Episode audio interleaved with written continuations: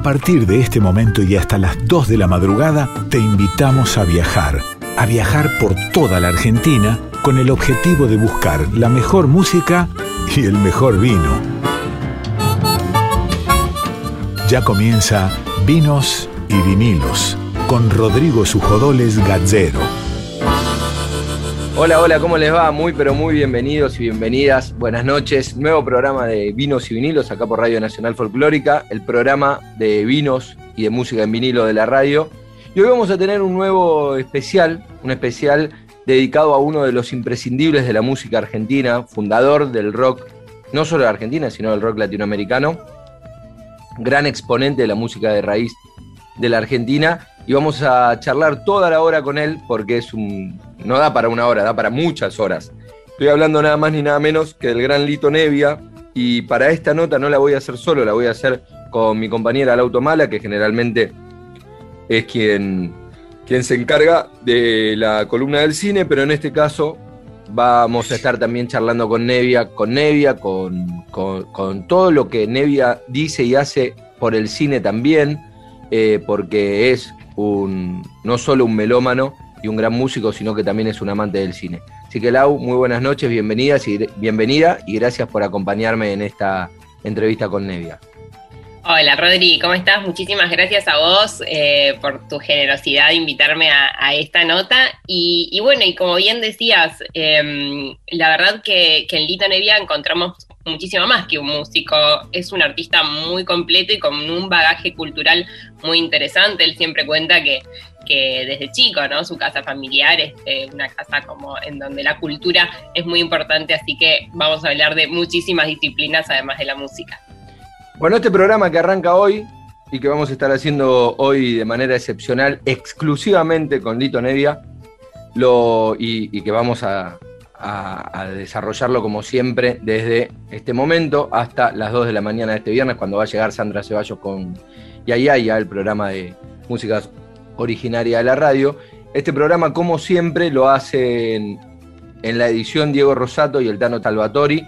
Por supuesto, fundamental el aporte de Darío Vázquez, nuestro productor, y de Nico Vega en la musicalización. Si nos quieren seguir en redes, en Spotify, Vinos y Vinilos, en Instagram, Vinos y Vinilos Radio, y se comunican con nosotros por mail en vinosy Ya te lo dije, se viene la nota con Lito Nevia, pero arrancamos con música, música que seleccionó Nicolino Vega para este comienzo. Y de Lito Nevia arrancamos con Solo se trata de vivir.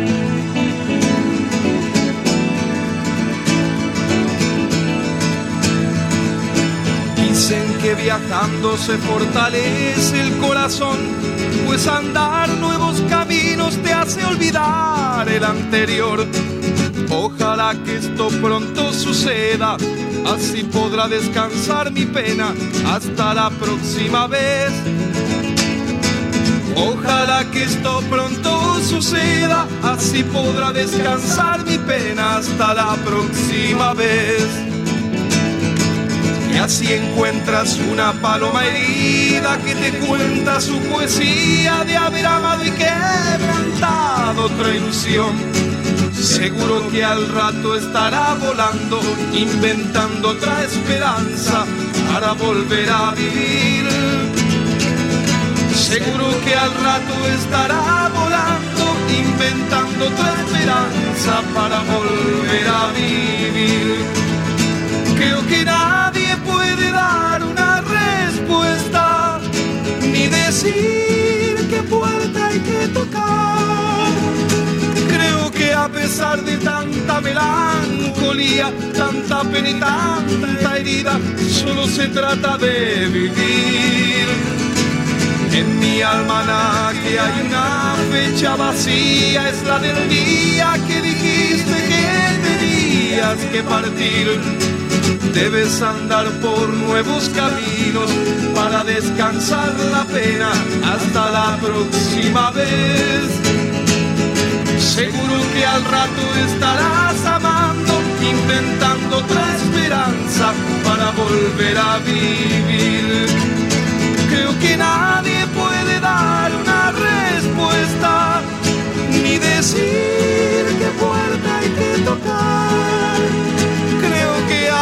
de tanto alegría, tanta pena y tanta herida, solo se trata de vivir. Bueno, seguimos en Vinos y Vinilos acá por Radio Nacional Folclórica. Momento de entrevistas y nos vamos a dar un gustazo, un gustazo. Todos los artistas que, que pasan por este programa engalanan el programa porque básicamente es, es un programa que tiene un gran componente musical más allá del otro componente que es el de los vinos, eh, pero particularmente, no por sacarle eh, chapa a ninguno de los grandes artistas que pasaron por este programa, pero particularmente el invitado de hoy es un imprescindible de la música argentina, sin lugar a duda, y es un tremendo orgullo. Quiero agradecer mucho a Enrique que, que hizo posible también esta entrevista y estoy, estamos hablando acá con, con Lauto Mala que me va a acompañar en la entrevista, estamos hablando nada más ni nada menos del gran maestro Lito Nevia. Lito querido, un enorme, enorme placer poder charlar con vos acá en Vinos y Vinilos. Bueno, gracias, un saludo, un saludo para ustedes. ¿Cómo, ¿Cómo estás? ¿Cómo te trata esta locura inusitada de la pandemia que sé que te, tu, te tuvo activo, hiciste yo por streaming y demás, pero sí. me imagino que nunca te imaginabas esto. Sí, nunca me imaginé estar un año y pico sin tocar, ¿no? En, claro. en vivo, claro. Este, ¿Cómo me trata? Bueno, me, preocupa lo que pasa de, de, tu fillo social, la cantidad de gente que la pasa muy, muy mal, realmente, por un problema de locación o por un problema económico.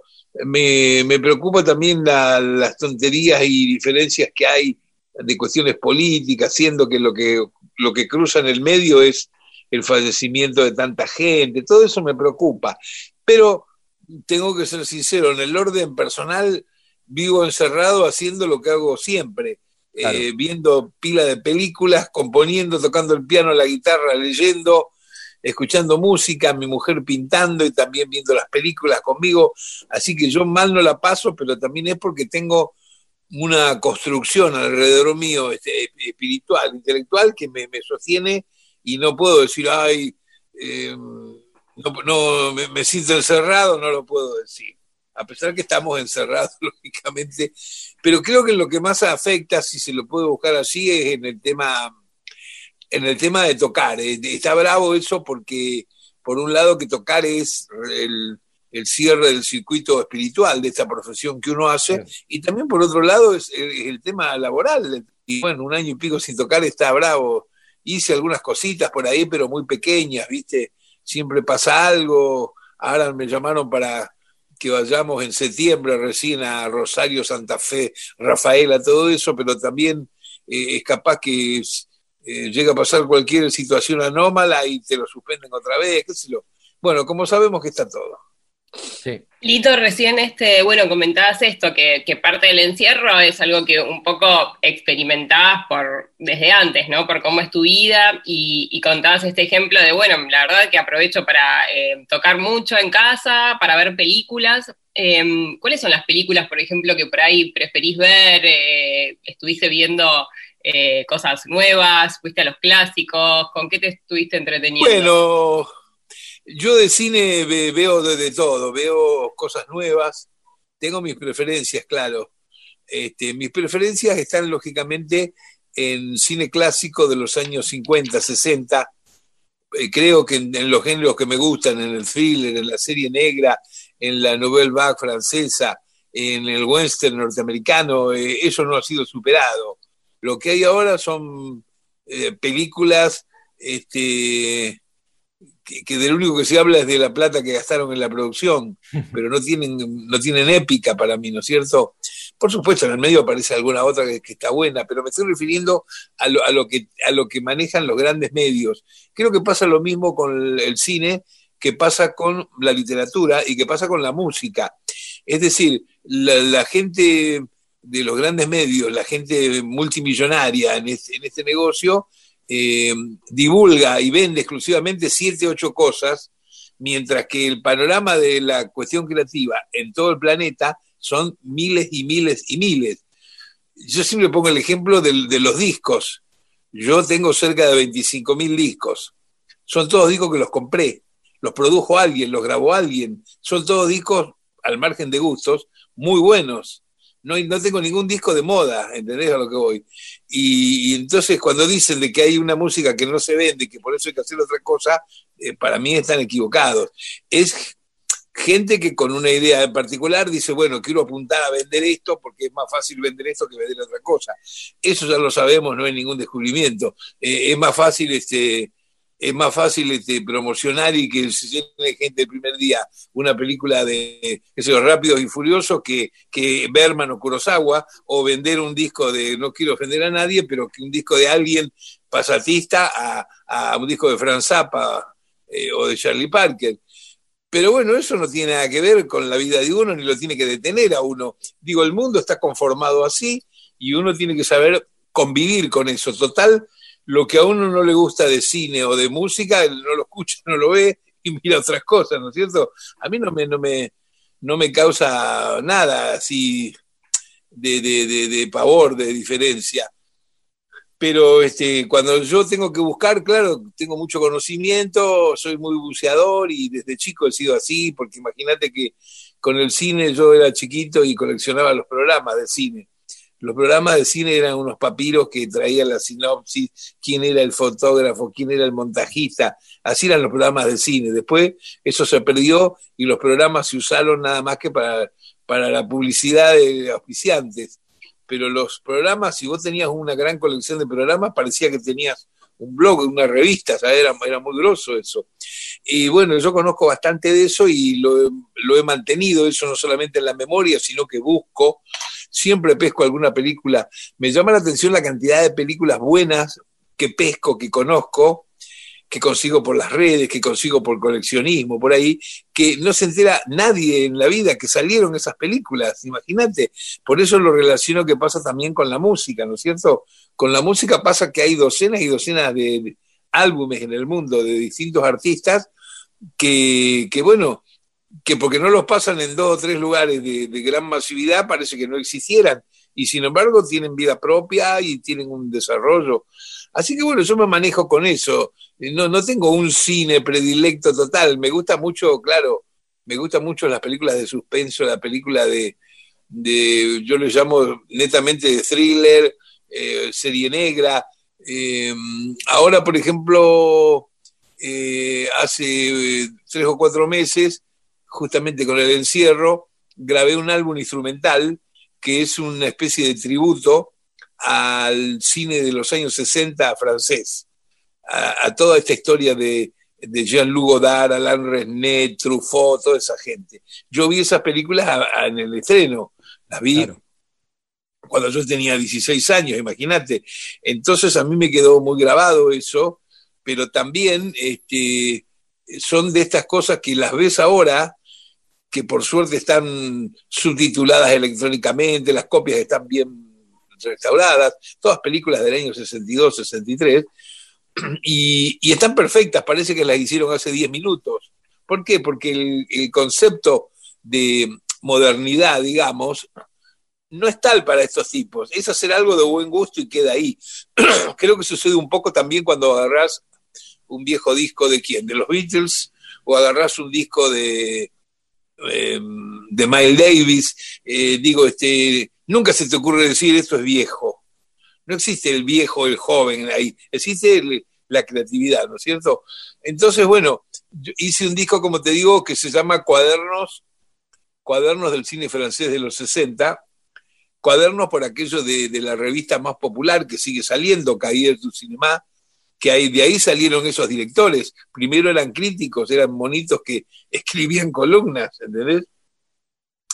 Y bueno, grabé eso y dije, ¿qué, ¿dónde diablo hago? ¿Qué hago con este disco? Porque no es un disco que lo puedo salir a tocar mañana en un boliche.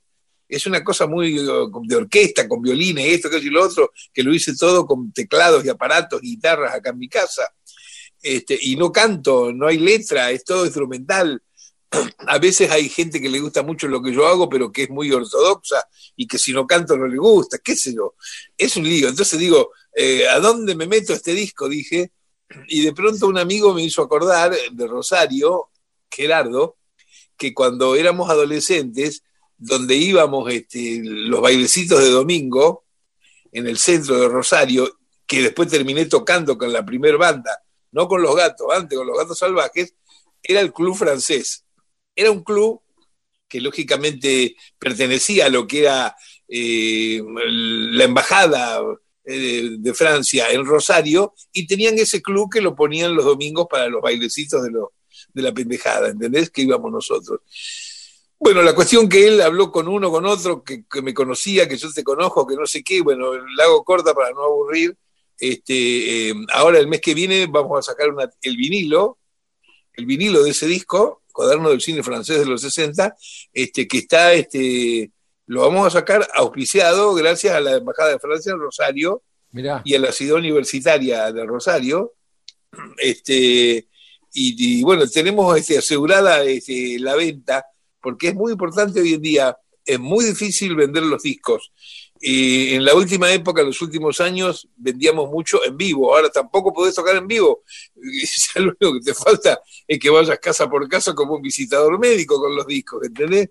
Es muy difícil. Entonces, bueno, se está reemplazando un poco con esto de, que se vende por correo, gente que entra a lo que es las páginas nuestras de virtuales y eso que tenemos, este, pero no basta. Si vos querés hacer una buena tirada de un disco, necesitas algún auspicio porque si no es muy, es muy caro, es muy caro todo. Eh, eh, hasta, hasta el plástico donde va la cajita del CD ya es una locura. Todas esas cosas, nunca lo sabremos, pero siempre en nuestro país todo eso fue muy caro. Y en una situación como esta, sacás un vinilo y también edición en CD y esto, aquello y lo otro, y el vinilo adentro tiene sobre interno, aquello, todo lo que te gusta, y parece que sos un millonario. Es muy difícil. Entonces necesitas tener la sumatoria de gente sensible a esto y que te ayuden un poco. Y bueno, y ahí este producto de, del encierro, terminé ese disco y cuando terminé de hacerlo empecé a grabar otro eh, toda mi vida hice lo mismo. Termino un disco y empiezo a grabar otro, qué sé yo. Lógicamente que no lo hago por, eh, por una carrera ni por el campeonato en sí, es, eh, es mi manera, es mi forma y, y, esto del, del, arte tiene esta, esta función modular, que una cosa te va haciendo ocurrir la siguiente y la otra cierra con lo que viene y en la otra decís me acuerdo que no sé qué y vas palmando una cosa con la otra y es como que no se interrumpe la tarea, ¿no? Bueno, es un poco. Bueno, desde este pequeñísimo y humilde lugar lo que te propongo, Lito, es por supuesto pasar ese disco de, vinilo que, van a editar, que va a ser un placer por lo menos difundirlo desde este, como decía, este, este, pequeño aporte. Pero me quedo con algo, con dos cosas de, esta respuesta que nos diste. Primero que decías que hiciste, que ya estás terminaste este disco de, obra francesa, de, cine francés, y ya te metiste con otro, que es lo que hiciste toda tu vida. ¿Tenés una idea de la cantidad de discos que hiciste en tu vida, por un lado? Y por otro lado, lo otro que te quería preguntar, hablaste de que en este tiempo de encierro eh, viste muchas películas, hiciste este disco, compusiste, pero te quería comentar, este programa se llama Vinos y Vinilos. ¿Tuviste algún vínculo con los vinos en, este, en esta época de encierro o no? Bueno, siempre tengo vínculo con los vinos porque tomo bastante, gracias a Dios. Sí, sí, sí. Eh, soy medio maniático así porque me gustan buenos vinos, me gusta, y le doy mucha bolilla a, qué tomamos con la comida y eso. ¿Qué te este, gusta? Bueno, por lo general nos gustan esos vinos este, tintos siempre, sí. Eh, pesado, ¿no? Sí. Ese tipo de, que sería como si digo alguna marca, pero para ubicar en qué es, por ejemplo, eh, tomar, qué sé yo, Nicasia, eh, e, e, ese tipo de, vino está. Y después en el medio también experimentamos mucho con eh, vinos que son desconocidos acá por esta historia que hay en Mendoza, lo sabemos por las veces que hemos ido a tocar y también por amigos que tenemos ahí, que hay este, toda una historia donde un montón de gente tiene un vino bueno, pero hacen nada más que mil, mil unidades, y algunos ni, se venden en Argentina porque lo sacan para afuera, y entonces a veces conseguís algo de eso y después ese vino lo tomás una vez, no lo tomás nunca más en tu vida. Siempre hay alguna cosa así, este, siempre aparece. Después, este, eh, también cuando viajamos mucho tocando, trato de, de experimentar este, vinos por ejemplo, en España tomamos mucho vino, Rioja, tinto también. Este, de pronto un día nos fuimos a Andalucía y en, Cádiz eh, tomamos un vino que era el vino que tenía más grados, ¿sabes? Alcohólicos. no nos podíamos parar, ¿sabes? Fuimos a almorzar con mi mujer y no nos podíamos parar después porque, eh, quiero decir, si vos estás acostumbrado a que tal vino que tomás tiene, no sé, 13 eh, grados, no sé, y, y de pronto te da uno que tiene 15, este, parece, que te, parece que te entró en el cerebro un, un, este, un no sé, acero. Este, después, bueno, hay otros vinos que encontrás por ahí. Em, por Estados Unidos, por ejemplo, cuando fuimos a tocar la última vez, que fuimos a Detroit, a esos lugares, eh, empezamos a ver en algunos lugares los vinos que saca el director Coppola, el director de cine. Sí. También es un tipo que adora el tema eh, comida, eh, vino y eso, ¿no? Y compramos, compramos dos o tres, este, son muy buenos los vinos, siendo que es difícil en Estados Unidos, vino de ellos, eh, todo eso que hay a veces de California, eso a mí no me gusta. Eh, lo que pasa que, bueno, también tienen un mercado que podés conseguir vino de donde quieras, chileno, argentino, lo que sea. Pero compramos este, primero que nada, tengo que decir, porque, porque la etiqueta decía Coppola, claro. la misma tipografía que las películas que uno ha disfrutado, que uno le gustan tanto del tipo, ¿no? ¿Y qué tal era, Lito? Era muy rico. Había uno que era medio como simulando un Chianti, Después eh, tiene uno más barato, un poco más popular, que es un poquito más flaco, y uno que vale unos mangos más, que, que ya es más así fortachón, ¿no es cierto? Pero está bien, está bien, está bueno, está bueno. Sí, bien, bien, bien en la mano tana, ¿no es cierto? Claro. En Argentina, sobre todo, bueno, en todo el mundo los artistas hacen su vino, pero en Argentina eh, está como muy de moda los músicos haciendo líneas de vino. ¿Nunca te propusieron, ninguna bodega te ofertó hacer tu propia línea de vinos? No, alguna vez me lo dijo alguien en chiste, a mí me da mucho pudor eso, ¿sabes? Ajá. Yo prefiero, prefiero sacar otro disco. me da pudor, no sé, no sé cómo. Eh, porque además soy consciente de que si me llama alguien es para poner un nombre y nada más. Que, eh, lo único que puedo hacer yo con, con que aparezca un vino es tomármelo, ¿entendés? Después no hay otra cosa y yo me gustaría tener otra participación. en lo que sea. Cuando uno hace algo me gusta claro. poner la cara en serio. Así que no, no. Sí, pero he visto, he visto que hay, hay gente. Hay no, pero hay músicos. Hay, creo, el caso de Aznar, por ejemplo, es sommelier y, y, se mete en la producción y opina y busca. Yo había hablado también en eh, cuando sacaron el vino con, de, con Jaime Torres, que Jaime había estado muchísimo metido en la producción de ese vino y él me decía, ah, yo no sé nada, pero sí sé perfectamente qué es lo que me gusta y que los volvió loco con el corte. Tipo, no, esto no, esto así no, esto así, que estuvo varios días en la bodega hasta que llegó al, vino que quería. Pero digo, en eso, eso Santa Blaya también creo que está, que tiene. ¿Cómo? Santa Blaya también creo que, que está con algo de vinos. Sí, pero creo que también que lo de Santa Blaya es mucho más comprometido, por decirlo de alguna manera. Entiendo que se metió mucho. Ah, mira, mira. Entiendo, ¿eh? No, no tuvimos la posibilidad de hablar con él. Sí, sí, sí. Pero por lo. Pero bueno, ya, ya llegará y si no, te tendrá como, como gran consumidor, como hasta ahora. Claro, claro. No, lo que pasa que en la música, en el arte, en todo lo que yo me ocupo, hay tantas cosas para hacer que no, no te alcanzan tres vidas. Claro. ¿Ves? Eh, a veces hay gente que por la larga carrera que tengo me pregunta y, y, te dice, este, eh, no estás cansado, no querés hacer, no, existe eso, digo, esto es una cosa que la propia pasión, la propia vocación, más el conocimiento que vas adquiriendo, hace que vas abriendo nuevas puertas y nuevas ondas de caminos, ¿me entendés? Entonces, vos querés dedicarte, como yo lo he hecho obsesivamente, y cada vez más lo hago, nada más que a lo que exclusivamente vos sabés que podés manejar y que, que te gusta. O sea, yo estoy siempre craneando una nueva grabación o, la química de tocar con otra experiencia, otro ritmo, otra gente, otros seres humanos para conocer, ir a tocar a lugares que no fui nunca, escribir notas periodísticas, libros de música y de cine, experimentar nuevo cine, y también en un pequeño porcentaje luchar mucho, militar mucho por lo que es la defensa del derecho autoral, que es una cosa en el mundo muy maltratada. Así que ya con eso no me alcanza el día, te digo, y mirá que yo estoy todo el día en esto. Nunca me canso porque lo que hago es algo que me gusta, eso creo que es el secreto. Si vos haces algo que te gusta, las horas no son las mismas horas reloj que en otra disciplina que a lo mejor tenés que hacer de alguna manera obligatoriamente para sobrevivir económicamente, ¿no?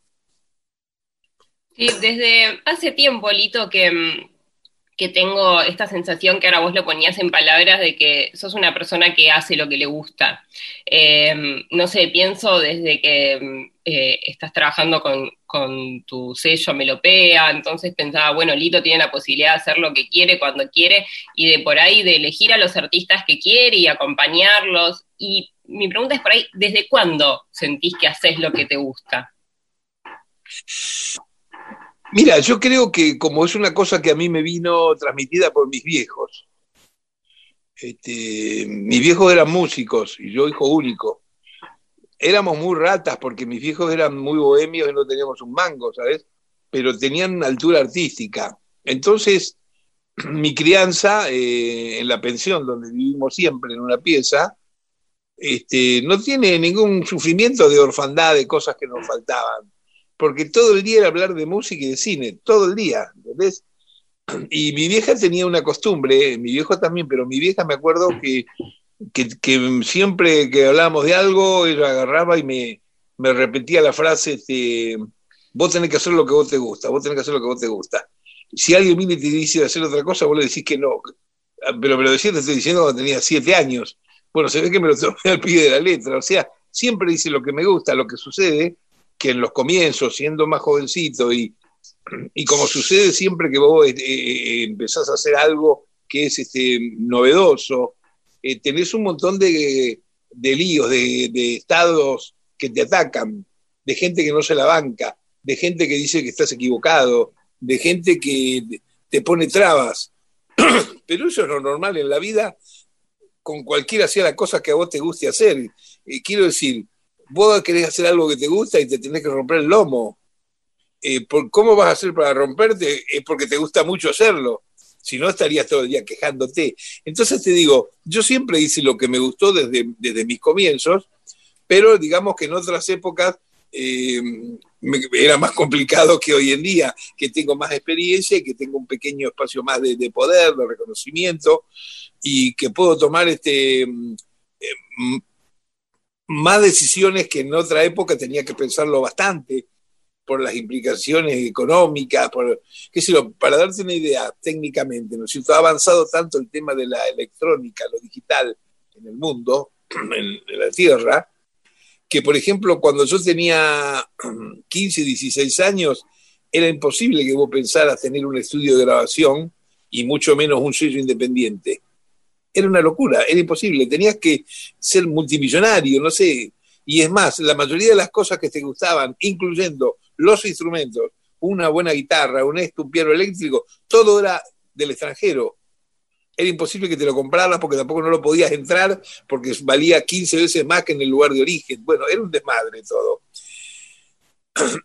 Eso sigue teniendo sus complicaciones hoy en día, pero es posible hacerlo. Me lo pegas una muestra. Podés hacerlo si, además tenés claro qué es lo que querés hacer, si no es un delirio. Es decir, cuando yo comencé con el tema de Melopea, que ya tiene 31, 32 años, en ningún momento pensé en hacer el sello para competir con otros sellos ni para ser como ellos. Porque a veces hay gente que sale con una producción independiente, pero en el fondo de su corazón quieren ser la 20 Sector Fox. ¿Me entendés? Y ahí se estrellan contra la pared yo no quiero ser nadie, yo quiero ser lo que lo hago, nada más. Y, este, y entonces me metí en esa locura del sello.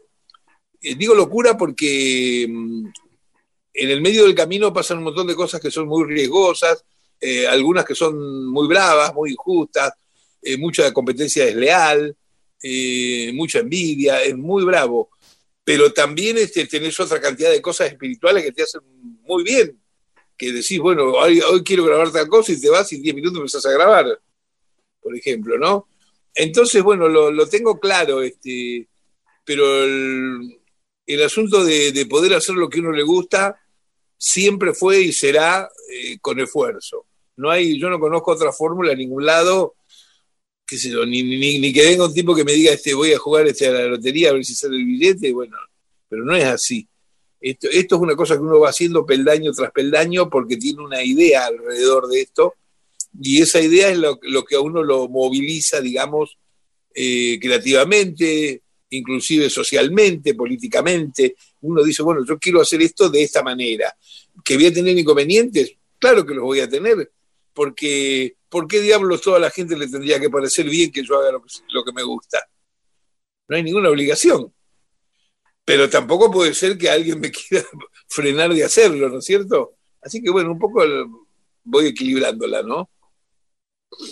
Lito, te quería hacer una pregunta eh, que tiene que ver con, música y con, el formato que acá tanto defendemos en este programa, que es el formato vinilo, del cual vos tenés un montón de discos editados.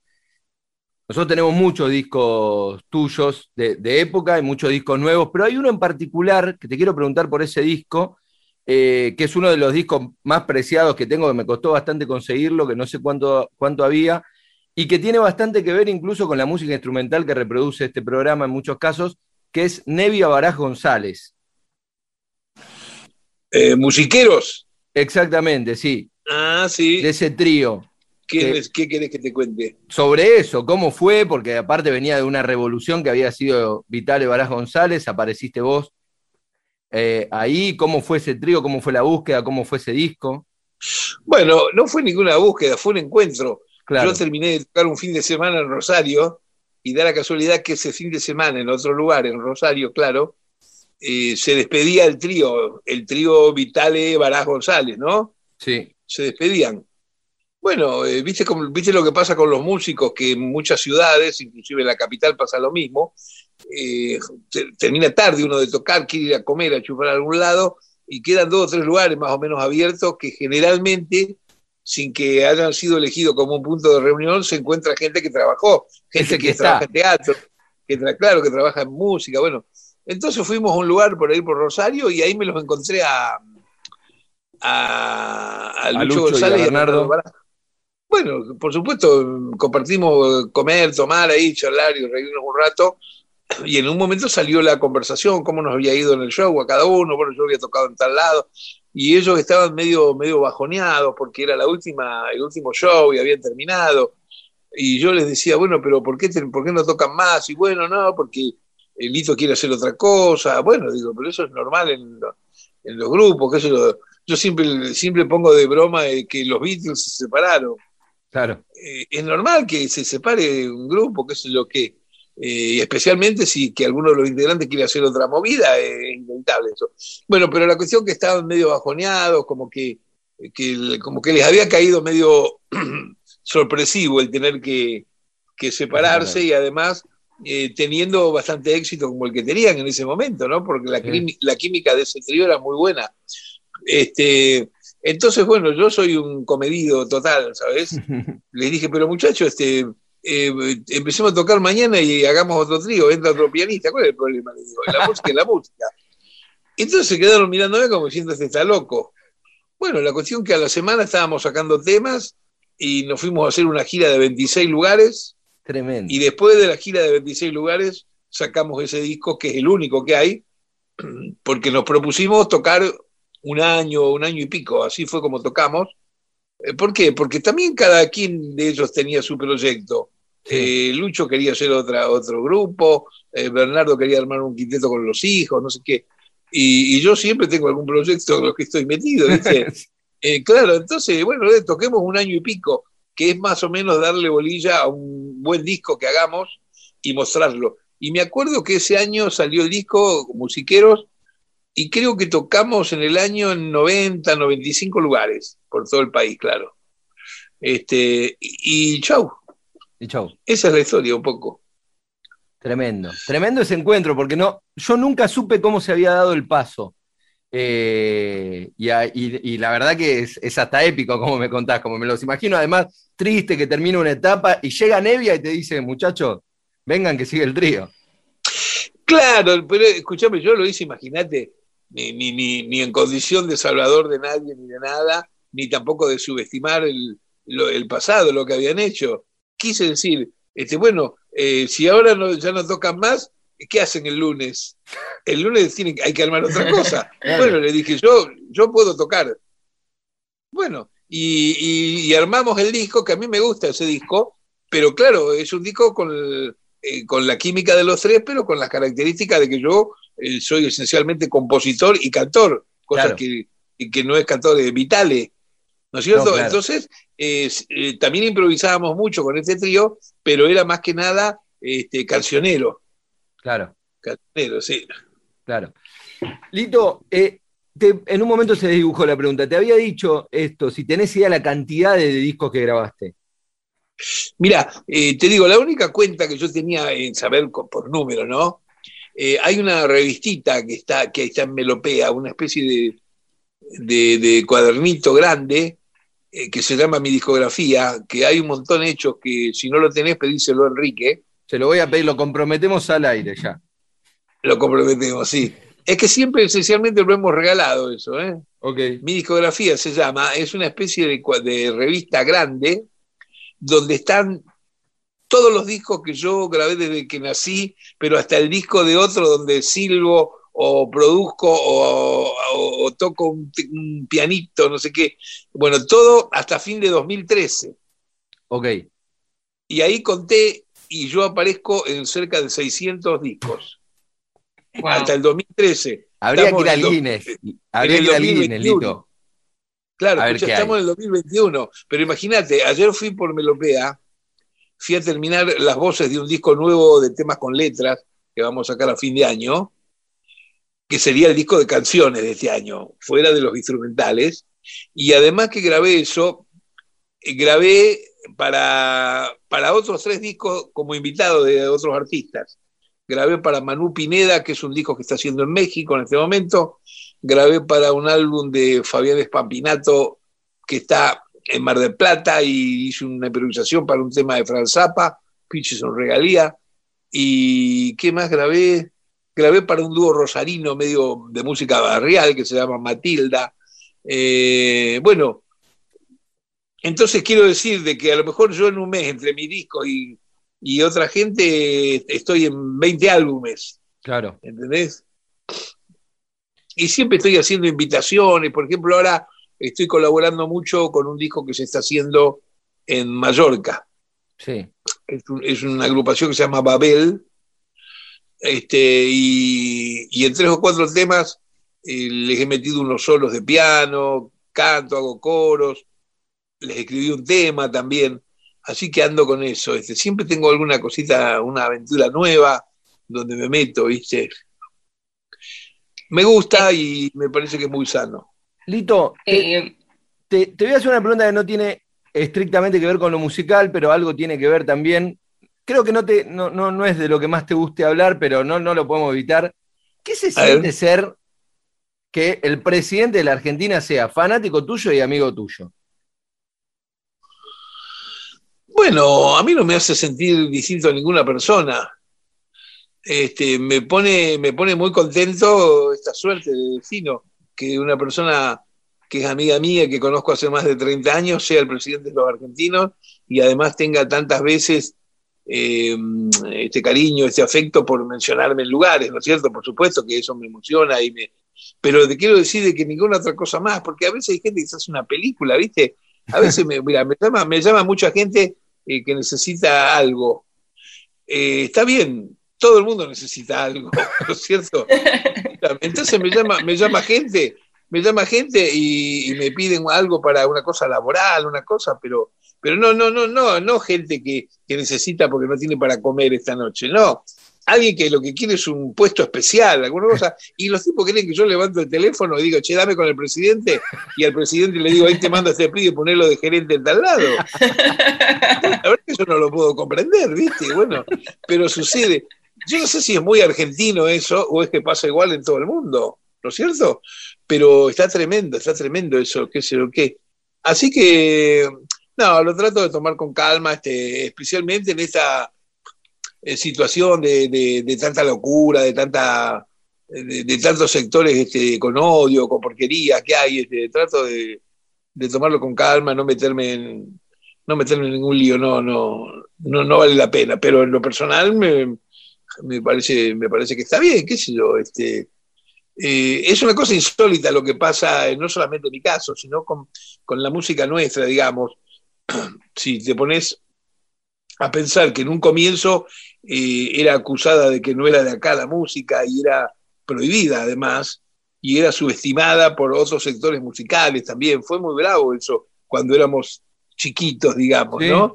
Bueno, pero que haya pasado la vida y que esto ya esté más consolidado y que le guste lo que vos haces a un presidente, a diputados, a qué sé yo, eh, era impensable a lo mejor. Mejor dicho, era impensable para los que nos criticaban. Para mí no era impensable, porque yo creo que la música la música entra en el corazón en cualquier lado, no importa lo, que sea, lo que hagas, ¿no es cierto? Me parece que es así, pero bueno, a veces había gente que pensaba al revés, ¿no? Sí, totalmente. De hecho, eh, bueno, Alito, vos eh, de alguna manera fuiste el que decidió hacer rock en castellano, ¿no? Y qué avanzada, no sé, de, algún modo fue eso. Eh, y, y, preguntarte eso, ¿no? Como por qué esa decisión, que también siento que tiene un poco que ver con estas decisiones que vos decís, de, bueno, hago las cosas porque me gustan, porque las creo, porque creo en lo que hago. Pero, ¿cómo fue decidir, che, bueno, no, yo Mira, fue, voy a hacer así? Fue de la manera más natural que te puedas imaginar. Eh, eh, ¿en, qué voy a escribir? ¿En, japonés? ¿En qué voy a escribir? ¿No es cierto? Eh, fue muy natural. Lo que sucede es que en ese momento era muy este, combatido esto. Había gente que decía que, que, el tipo de canciones que uno hace no se podían cantar en castellano. Es que es una burrada eso que no se puede comprender, ¿no es cierto? Y, y que este tipo de síncopa y música y ritmo es solamente para cantar en inglés una boludez realmente que no puede ser. Pero era muy bravo las críticas que había porque mediante ese tipo de críticas no te contrataban en lugares, no te pasaban los discos, era, un lío, ¿viste? Este, y por otro lado, también si ibas a pedir, como lo hace cualquier grupo al comienzo, que quiere dar una prueba en una discográfica o encontrar una productora, lo que fuere, eh, lo, primero que te criticaban era eso, no, pero ¿cómo hacen eso? ¿Quién es esto? que lo otro? Bueno, todo era así, ¿viste? tampoco existía el que vos pudieras presentar tus canciones. Porque el, negocio manejaba una idea muy, muy loca, que era como que las canciones se escriben en otro país, en otro lado, como que no hay canciones acá. Entonces vos decías, eh, ibas, y el tipo del sello decía, ¿y qué canciones cantan? Y cualquiera de los muchachos decía, nuestras. ¿Y quién las hace? Y decía, las hace este, y era yo que estaba al lado parado flaquito con el pelo. Y el tipo me miraba como si no fuera un ninjera, ¿viste? Me miraba como diciendo, ¿y este qué carajo va a ser? Este, diciendo, pero ¿cómo? Me decían los tipos, habiendo canciones tan buenas que ya han llegado al primer puesto de, Europa, de Italia, los festivales de San Remo y de Estados Unidos, querían que cantáramos eso. Este, y nosotros decíamos, no, pero eso lo cantan ellos porque lo hicieron ellos, nosotros vamos a cantar lo nuevo. Bueno, te quiero decir, esto que parece tan natural y que hoy en día es natural porque cualquier bandita, haga el estilo que haga de, música de fusión, rock, como lo quieras llamar, eh, hace sus propios temas. Que está bárbaro, porque es la verdad, todo el mundo tiene algo para decir. Después vendrá la suerte, el destino, la calidad, el, conocimiento que tenga uno más que otro. Eso es otra historia, pero el asunto es escribirlo de uno.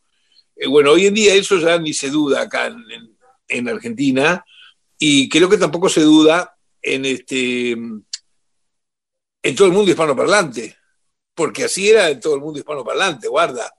Digo, todas las canciones que oías en, en la mayoría de los lugares eran canciones inglesas, norteamericanas, eh, me estoy refiriendo a donde quieras, este, eh, Costa Rica, Colombia, eh, en el rock me refiero, ¿no? No había canción propia, y ahora hay en todos lados. Entonces, bueno, este, es lo justo lo que tenía que pasar. Lo que pasa es que en el momento que uno lo hizo, este, como no había pasado nunca todavía, parecía raro. Y eso te traía mayor fricción con los que estaban en contra de esa, de, idea, ¿no? ¿Cómo fue, Lito, haber vivido? Porque muchas veces te han puesto el, mote, el sello que, del padre del rock nacional y demás, pero que más allá de, todo eso, lo que es indudable es que vos, lo Fatoruso en Uruguay, el Negro Rada mismo, quizá unos años después, pero fueron todos eh, cultores y, fundadores de, este nuevo estilo con todas esas diferencias y, prohibiciones incluso que pasaban y dificultades para traer instrumentos eléctricos, para poder tocar, para que los sellos los elijan. ¿Cómo, cómo fue esa, esa cuestión en, esa época en la que era más, más latinoamericano, me atrevo a decir? Sí. Bueno, los inconvenientes sobraban, había inconvenientes por todos lados, pero creo que estaban equilibrados con la, fuerza, la pasión que uno le metía, que, también estaba relacionada con la juventud que teníamos, con las ganas de hacer cosas. Quiero decir que tampoco teníamos una conciencia exacta de frente a lo que nos enfrentábamos, ¿me entendés? Eh, por ejemplo, digo, para, para dar una idea, nosotros íbamos a grabar a un sello, y si no nos dejaban grabar las canciones que habíamos sacado, que eran las primeras que yo había escrito, nos íbamos. Claro. Cosa, que después el, negocio, el negocio grande, eh, les dobló. Digo, te vas a encontrar pila, pila de artistas o de músicos que hacen una música a lo mejor más pasatista y un día te confiesan que eh, tuve que cambiar porque la compañía te pide esto, la gente quiere lo otro. Hay siempre una, una frase que no sabes vos quién la dice cuando te dicen la gente quiere esto. Vos decís, ¿de dónde lo sacaron? ¿A quién le preguntan eso? Porque digo, con ese criterio de que la gente quiere esto, eh, nombrame cualquier músico que te guste de buena música que se conoce en todo el mundo, no hubiera salido. Ninguno. Bill Evans, Mike Davis, Frank Zappa, eh, no hubiera existido. Claro, no hubiera existido. Este, pero bueno, hay una idea que surge de los que son eh, los directivos de los lugares más hegemónicos, y bueno, a mí me parece correcto, los tipos dirigen una cosa y graban lo que se les canta. Yo hago lo mismo, ¿no es cierto? Claro, está bien eso. Lo único que es, una, idea para mí un poco este, cerrada, porque yo las diferencias que tengo con cosas que no quiero producir o no quiero grabar es con respecto a cosas que no me gustan musicalmente eh, o que me parecen de mal gusto. Eso es lo que yo no hago.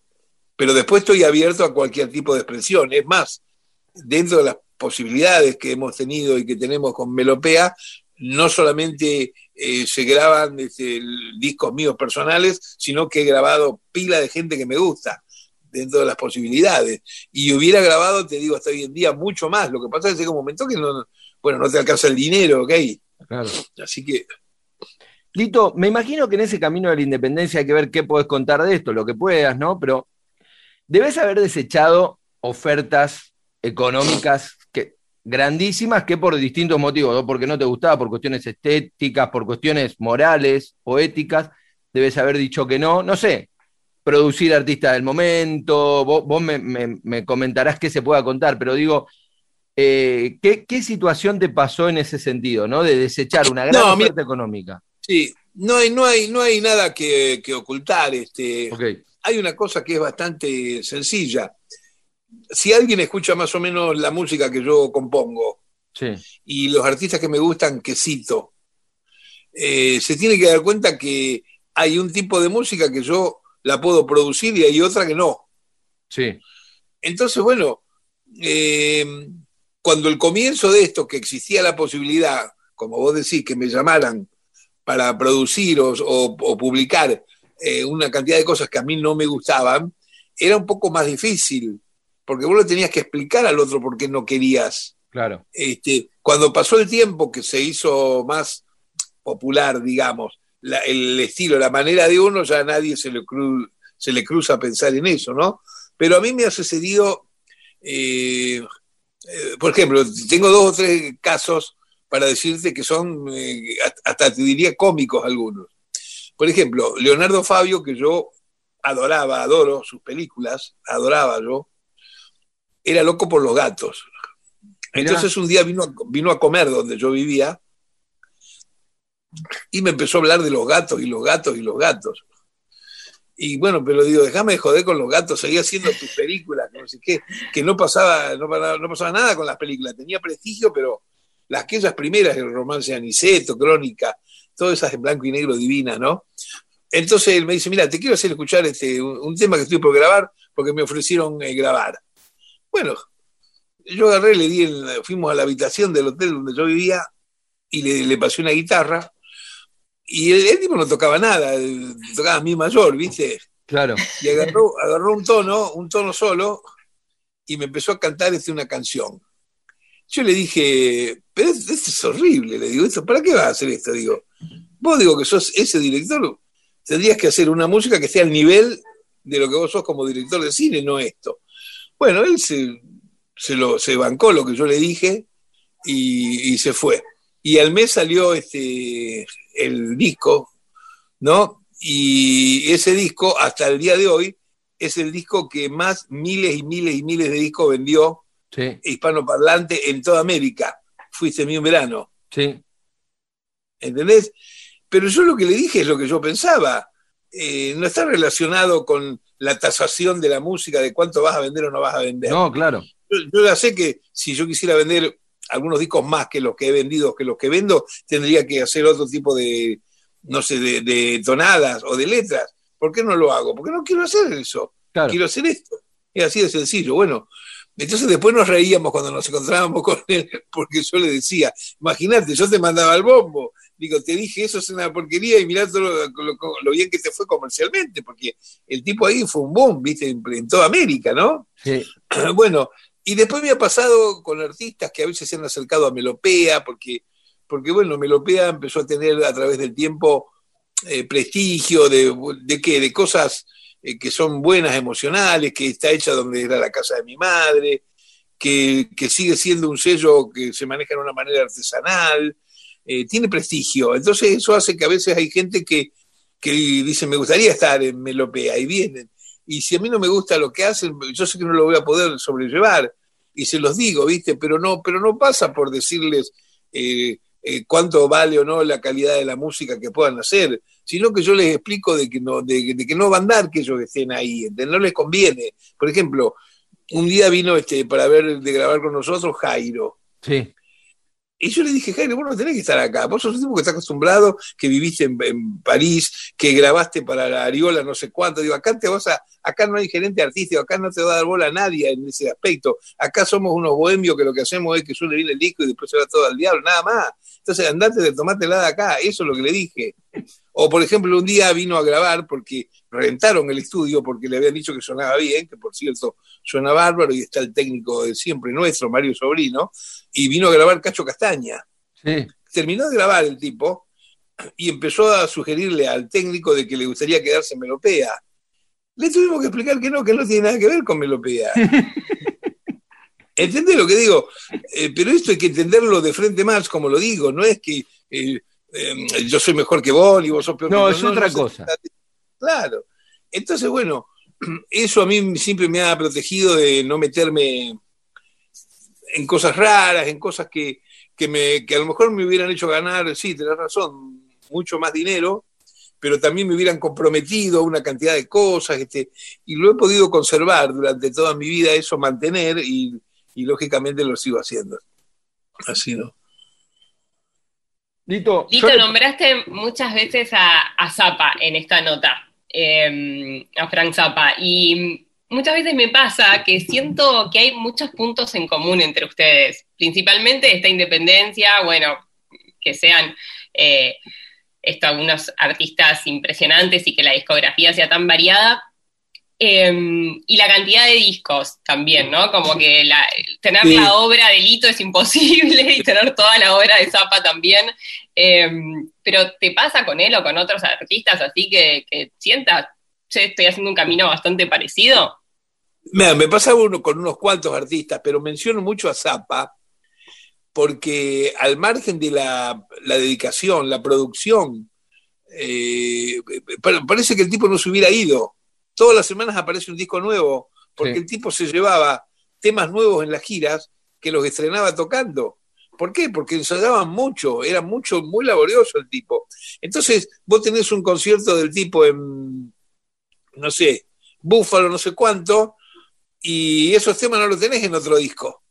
Y suena que te desmayás, está todo escrito, nota por nota, bueno, todo así.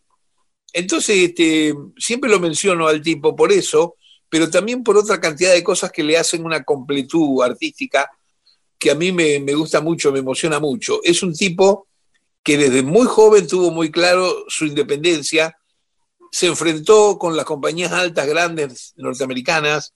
Este, vos sabés que Franz Zappa, por ejemplo, eh, nunca en la vida pasaron en Estados Unidos un tema de él por la radio. Cuando uno habla de las prohibiciones acá, época dictadura y todo eso, bueno, allá, como lo quieras, no pasaban. Y el tipo, ¿cómo supo eh, peldaño tras peldaño ir desarrollando su carrera, este, logrando una cantidad de, gente que lo fue comprendiendo, porque te digo que hay barras de fanáticos en cualquier país del mundo con Zapa, como gusta en lugares como, qué sé yo, eh, Finlandia, Checoslovaquia, eh, es tremendo. Y, creo que el secreto del tipo, al margen del talento, tiene que ver con que siempre fue consecuente con el punto de partida. Dijo, voy a hacer esto y, y siguió en adelante ese camino.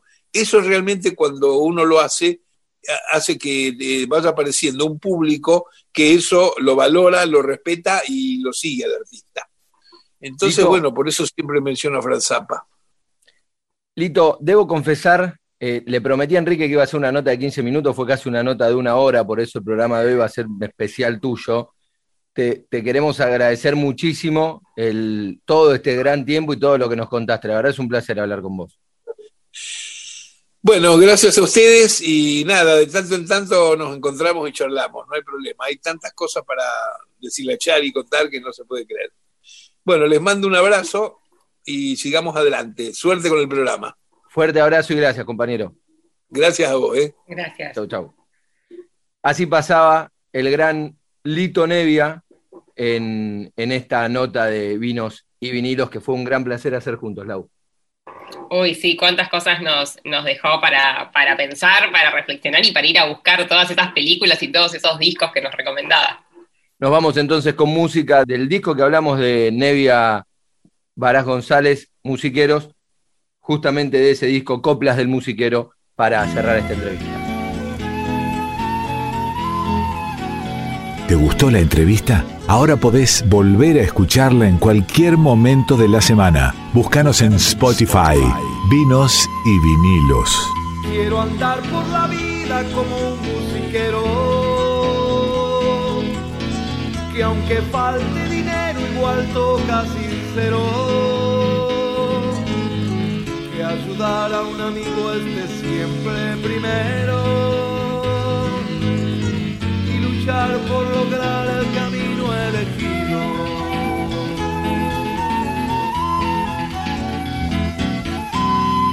Quiero ser una voz que se mezcla en el viento,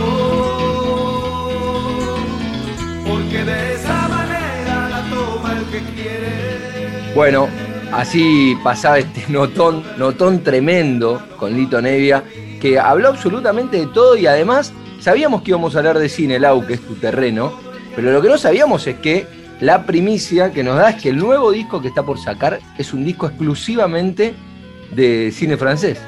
No, me encantó, me encantó sí todos los detalles que nos, que nos dio y, lo amante que resultó del cine clásico de los 50, de los 60, ¿no? De, de la Nouvelle Vogue francesa. Así que bueno, nada, no tengo más que morir de ganas de que se termine todo esto y poder escuchar ese disco, pero en vivo y tocado por él. La verdad que sí, nos dio ganas de muchas cosas y ya pensando en el disco que está haciendo ahora, más de 600 discos, bueno, un notón increíble. Te quiero agradecer, Lau, por, por habernos acompañado en, en esta entrevista, no solo en el programa, sino en esta entrevista. Un placer. Y así nos despedimos con este programón increíble que hicimos hoy en Vinos y Vinilos. Ya los dejo, ya se queda, ya llega Sandra Ceballos con Igayaya en la continuidad de Radio Nacional Folclórica. Nos encontramos el próximo viernes, viernes a la una de la mañana, sábado en la madrugada, como ustedes prefieran, de acuerdo a cómo arranque su día, para juntos hacer Vinos y Vinilos. Chau, chau.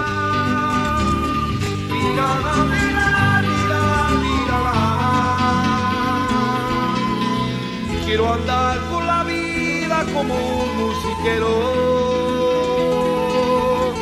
que aunque falte casi sincero que ayudar a un amigo esté siempre primero y luchar por lograr el camino.